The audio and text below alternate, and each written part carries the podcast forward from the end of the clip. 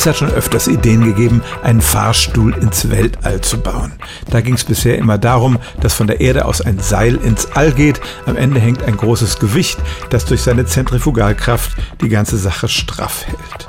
Das ist bis jetzt einfach daran gescheitert, dass keiner weiß, wie man das konstruieren kann, weil das Seil sehr dick und reißfest sein müsste. Jetzt gibt es eine Idee für einen Mondfahrstuhl, die viel praktikabler erscheint. Der Mond wendet uns ja immer dieselbe Seite zu. Wenn man also ein langes Kabel hätte, was vom Mond bis zu uns reicht, dann wäre das durchaus vorstellbar. Natürlich kann es nicht an der Erde befestigt sein, weil die sich ja dreht. Der Mond ist nicht immer an derselben Position am Himmel, aber das Seil könnte irgendwo in großer Höhe über der Erde enden und man könnte mit kleinen Shuttles dorthin fliegen. Von da aus würden sich dann die Raumkapseln an dem Seil entlang zum Mond hangeln. Das Seil selber wäre so dick wie ein Bleistift und würde insgesamt nur 40 Tonnen wiegen.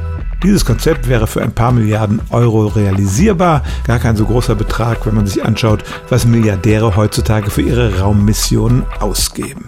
Zum Beispiel könnten auf diese Weise dann Bodenschätze, die aus dem Mondboden gebuddelt werden, zur Erde transportiert werden. Das alles ist natürlich Zukunftsmusik, kann auch sein, dass das niemals realisiert wird, aber tatsächlich wäre es mit relativ überschaubarem Aufwand möglich, einen Fahrstuhl von der Erde zum Mond zu bauen.